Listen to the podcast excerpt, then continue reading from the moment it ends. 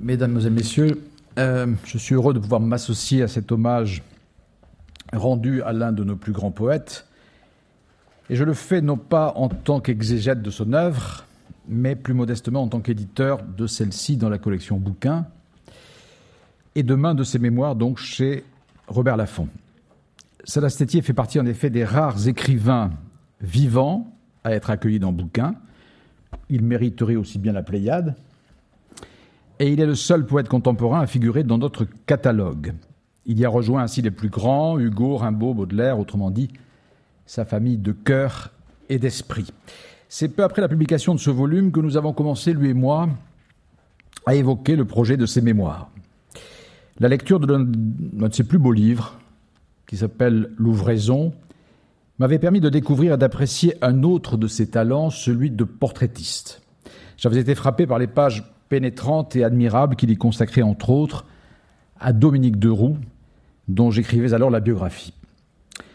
En écoutant Salastétier me parler par la suite de ses grandes rencontres littéraires et politiques, je me suis dit que ce causeur magnifique portait en lui un témoignage de premier ordre sur les époques qu'il avait traversées, sur les personnages essentiels qu'il avait côtoyés, les pays et les êtres qui l'ont nourri et accompagné. Un éditeur n'a heureusement pas pour seule vocation de publier et de vendre des livres. Sa première tâche est d'être un éveilleur, un incitateur. C'est le rôle que je me suis efforcé de tenir auprès de Salas en le persuadant de s'atteler à une tâche immense, mais pour laquelle je le sentais prêt, celle de ses mémoires. Il n'hésita pas longtemps, sans doute parce qu'il y avait songé bien avant moi, en rêvait secrètement et n'attendait que d'y être incité précisément pour se lancer dans l'aventure. Et quelle aventure c'est en découvrant le manuscrit au début de cette année que j'ai mieux compris tout ce que cette entreprise signifiait pour Salastétier. Il ne s'agissait pas seulement pour lui de rassembler des souvenirs, mais de plonger, de s'immerger au cœur de son être et de son identité, de tenter, en bref, d'élucider son propre secret. Un écrivain confie sa vie à son œuvre, écrit-il d'entrée de jeu. Il pense que dans celle-ci réside le meilleur de son secret, secret dont il n'a lui-même connaissance que de biais, secret lié de toute façon au monstre intime, à la profondeur insondable que chacun est. Je me rends compte en vous lisant ces quelques lignes que je vous révèle aussi le secret d'un livre à paraître. Mais il vous reste, rassurez-vous, plus de 800 pages à parcourir. Nous vivons dans une époque prompte à abuser des superlatifs et la critique littéraire n'est pas en reste, hélas, qui abuse du formidable, immense, magistral à tout bout de champ et pour des livres qui n'en méritent pas tant. On se demande ce qui reste pour des ouvrages qui méritent bien, eux, de tels qualificatifs. Et je me garderai, s'agissant de celui de Salastétier, de recourir à des formules, des formules aussi galvaudées. Heureusement, il y en a une que l'on emploie peu, parce qu'elle demeure risquée et intimidante, c'est celle de chef-d'œuvre. Eh bien, c'est elle qui m'est vite venue à l'esprit et ne m'a pas quitté à aucun moment à la lecture de ses mémoires. Dois-je vous avouer qu'une telle sensation est rare et presque unique dans la vie d'un éditeur. Merci à Salas de me l'avoir procuré avant que ses lecteurs puissent l'éprouver à leur tour. Il ne nous a pas échappé non plus que pour justifier sans doute leur manque de souffle, beaucoup d'auteurs actuels, relayés par ces mêmes critiques, revendiquent comme vertu l'économie de moyens. Eh bien, Salas n'économise pas les siens. Il les déploie tout au contraire dans un style sublime, ample, riche, voluptueux, lumineux, parfois mordant et ironique, qui ne craint ni l'éclat, ni la fougue, ni la démesure. Un style à la hauteur de cette sorte d'épopée intime où se mêlent les peuples et les continents, les plus grands créateurs et les derniers géants de l'histoire, les bonheurs de l'enfance et les épreuves du temps, la tragédie des guerres les plus dévastatrices et les rêves de fraternité les plus exaltants, les découvertes, les rencontres, les expériences de tous ordres et d'abord celles de l'art, de la culture, de la beauté, de la sagesse telle qu'elle s'offre à un homme qui sait observer, écouter, aimer la vie à profusion sans cesser de s'interroger sur sa signification profonde. J'ai une capacité infinie de désespoir, avouez-vous, cher Salah. Mais ce qui frappe en lisant l'histoire de votre traversée, c'est la curiosité. La passion non moins infinie que le monde, la vie et les êtres vous inspirent.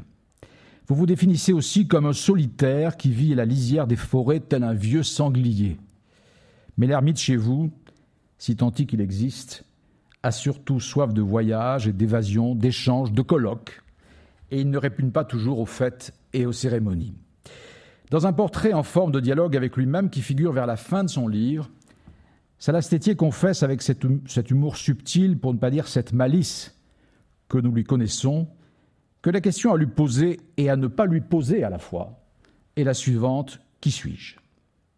Il ajoute que c'est le plus souvent dans la question que se trouve la réponse et dans la réponse que se perpétue la question. C'est dire que si ces mémoires apportent tout de même quelques réponses, il n'évacue pas pour autant la part de mystère et de non-dit qui compte parfois davantage que ce qui est dit. Je cite encore Salastétier Un livre de mémoire est un arbre à demi vivant et où pourtant déjà des insectes se sont mis. Une partie de l'arbre est sève, simplicité éternelle, feuilles obéissantes aux saisons. L'autre partie est labyrinthe, grouillement, entrecroisement de galeries, invention de la sécheresse.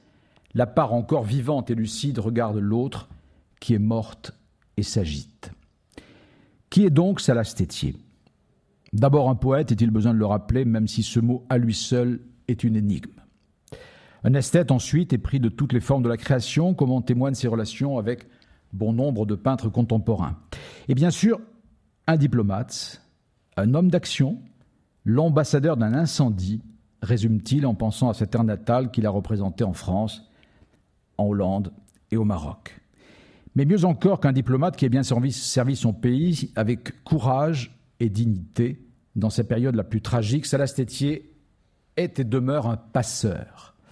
Un passeur entre les mondes imaginaires et le monde réel, souligne votre ami Dominique de Villepin, mais un passeur aussi au cœur de notre monde déchiré, soucieux de la quête des rives intérieures aux rives d'aujourd'hui, sous toutes les latitudes du monde. Cette vocation de messager, d'intercesseur est d'autant plus fortement enracinée qu'elle s'accompagne d'une profonde conscience d'être entièrement voué à l'exil. Ce qui est à la fois la condition du poète et celle aussi d'un homme qui a vu se déchirer sous ses yeux, comme tous ses compatriotes, un modèle d'entente et d'unité entre des communautés pour le moins distinctes, un homme qui porte en lui cette nostalgie d'un passé d'harmonie comme une blessure et une douleur probablement inextinguible. Mon pays d'origine, le Liban, écrit-il, a connu cet exil de l'un dans le refus de l'autre, qui est probablement ce qui peut arriver de pire à un individu ou à une collectivité. Apôtre du dialogue des cultures, Salassétier est habité, je cite encore Dominique de Villepin, par un grand rêve de partage et de réconciliation. Ce rêve tient à l'histoire même de sa vie qui s'est jouée des deux côtés de la Méditerranée, sur sa rive orientale et sa rive européenne, et nourri de tout ce que cette dualité pouvait lui apporter et qu'il a su accueillir. Voici comment il se définit lui-même, ou plutôt se présente à cet égard, autre passage inédit de ses mémoires. J'appartiens par mes origines à un petit pays qui n'est pas une simple virgule dans le texte de l'histoire, le Liban, qui fut il y a des millénaires la Phénicie, première alphabétisée et impériale navigatrice, avec des villes citées dans la Bible ou dans les premiers récits des hommes.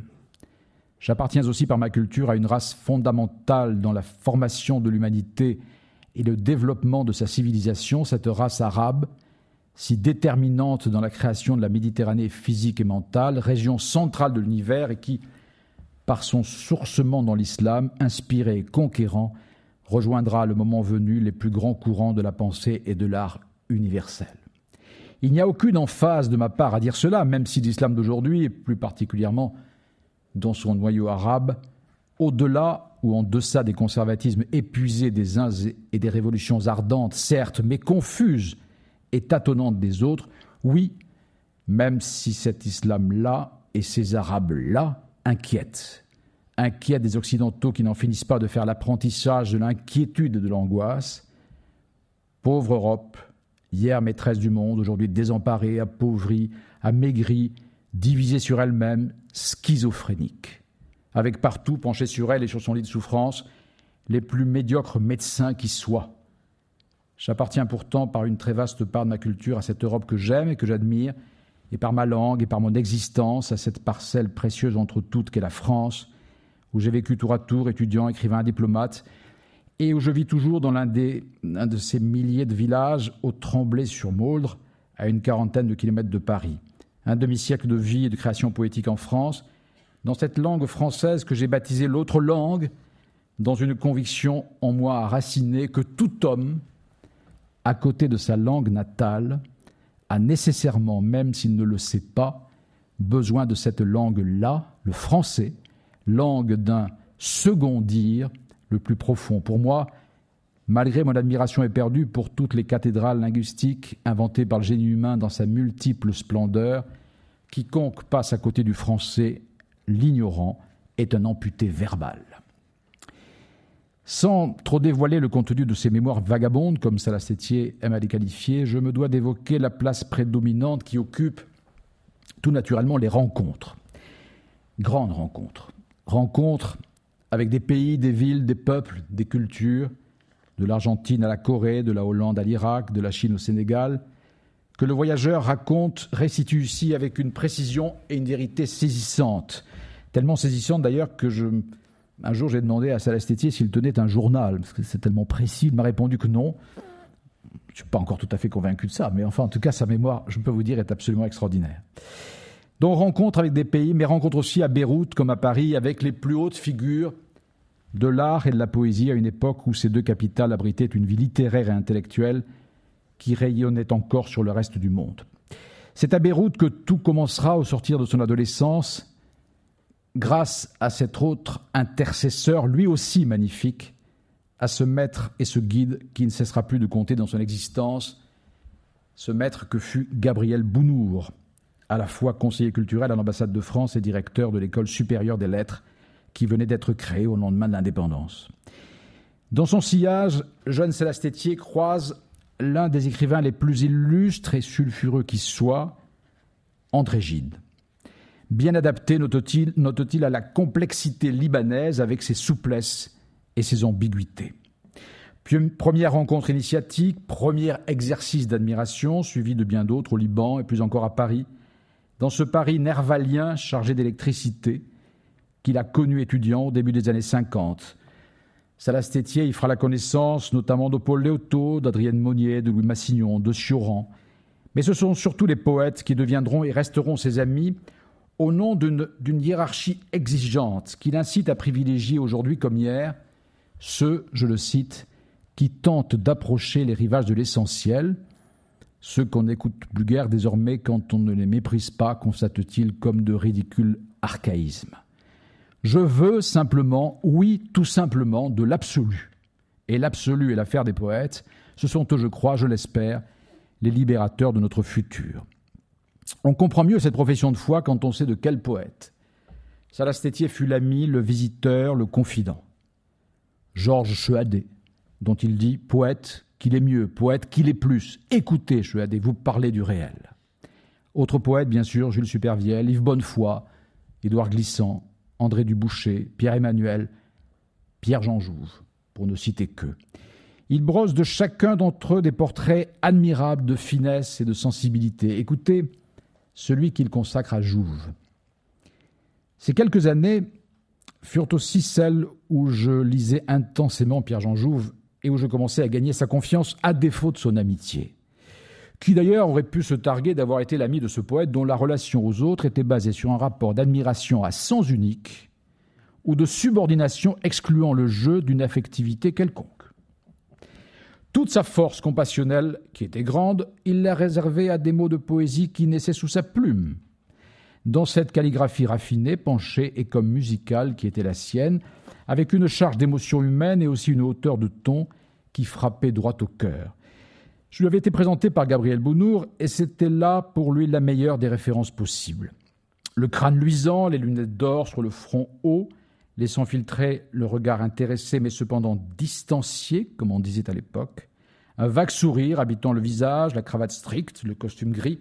Il dirigeait les visiteurs vers le niveau bas de l'appartement, l'atelier à vaste verrière, recouverte d'un immense rideau blanc, les diverses lampes à abat-jour blanc étant allumées pour créer la plus paisible lumière.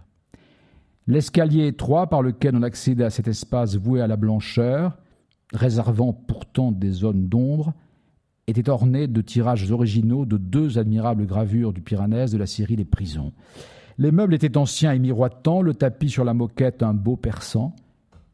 Tout était à sa place pour l'éternité, même le silence.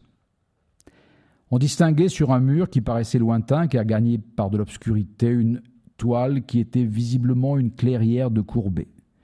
Jouve s'installait derrière sa massive table de travail au plateau luisant, surmonté d'un petit bœuf à pisse de marbre blanc. Il parlait, évoquant les problèmes politiques de l'heure, qui rarement le satisfaisaient, rappelant le général de Gaulle qu'il plaçait très haut dans son estime et dont il venait de recevoir une lettre ou un signe, puis ouvrant un tiroir dont il retirait un manuscrit, et alors, d'une voix sobre, à peine chantante, il consentait à lire deux ou trois poèmes de sa nouvelle manière, celle de Langue, par exemple, ou de Aude, versets inspirés du style de Victor Ségalen qu'il venait de découvrir et dont, à la demande de la sœur de l'écrivain disparu et presque oublié, il allait préfacer l'édition des œuvres poétiques complètes qui remettra le poète de Stèle en pleine lumière. Il écrivait aussi à cette époque ses propres mémoires sous le titre Journal sans date, dont il m'offrira les épreuves corrigées de sa main à l'encre rouge, texte spirituel de belle tenue traversé d'événements parmi les plus intimes. De grandes rencontres, à défaut de grandes amitiés, Salastétien en a connu dans un autre domaine, à une époque où la politique se confondait encore avec l'histoire, et quelques géants surplombaient et surmontaient une actualité envahie depuis lors par des protagonistes de plus faible envergure. Quand on a entendu parler, et vous parler, le général de Gaulle, on a du mal à s'habituer à la médiocrité. Je n'ai pas le temps de citer une page magnifique que Salastétier consacre au fondateur de la Ve République, mais je vous invite à les lire dès que vous en aurez l'occasion pour achever de vous persuader de la grandeur de ce qui fut et qui n'est plus. Pèlerin du dialogue et de la paix, celui qui fut secrétaire général du ministère des Affaires étrangères libanais et délégué permanent de ce pays auprès de l'UNESCO, a été le témoin souvent meurtri et impuissant de tout ce que les enfants compliqués d'Abraham, selon sa formule, auront suscité de drames et de conflits depuis plus d'un demi-siècle. Le problème israélo-arabe a été la croix de toute ma vie, avoue-t-il. Je ne parle pas de ma vie professionnelle, mais de ma vie d'homme, de ma vie tout court.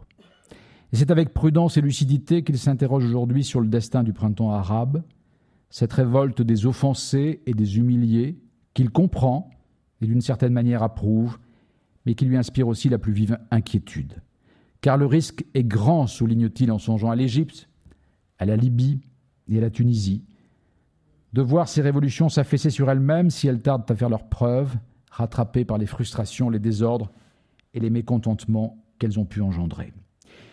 Il y aurait beaucoup plus à dire de ces mémoires que le délai qui m'est imparti me le permet. Mais le peu que je vous en ai laissé entrevoir suffira, je l'espère, à vous convaincre de la grandeur de cette œuvre monumentale au sens propre comme au sens figuré. Celle d'un grand écrivain qui, en dépit de toutes ses raisons de céder au pessimisme, réaffirme en fin de parcours les convictions humanistes qui l'ont toujours animé, envers et contre tout, et malgré cette tentation de l'abîme à laquelle il a dû si souvent résister. La morale de la traversée, il n'y en a pas, conclut-il sans conclure. Il reste que ce ne sont pas les noirceurs, du temps qui ont dominé sa vie, mais la fidélité à l'essentiel, le culte exemplaire et plus que jamais vivace de l'amour et de la beauté. Merci.